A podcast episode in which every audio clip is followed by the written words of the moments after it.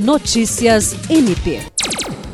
O Ministério Público do Estado do Acre, por meio do Núcleo de Apoio e Atendimento Psicossocial na Terra, participou na última segunda-feira do ciclo de debates audiências de custódia e grupos suscetíveis a vulnerabilidades específicas, população em situação de rua e pessoas em situação de uso abusivo de drogas. Promovido pela Escola do Poder Judiciário do Tribunal de Justiça do Acre, em parceria com a Escola da Magistratura do Rio Grande do Norte, o evento se estendeu por dois dias e foi acompanhado por membros e servidores do MPAC, magistrados do TJ Acre, TJ do Rio Grande do Norte, defensores públicos, representantes do Programa Justiça Presente do Conselho Nacional de Justiça, advogados e acadêmicos. O MPAC foi representado no ciclo de debates pelo coordenador administrativo do Natera, Fábio Fabrício Pereira, que participou do primeiro painel sobre as audiências de custódia e população em situação de rua, ao lado da supervisora em proteção social do programa Fazendo Justiça do CNJ,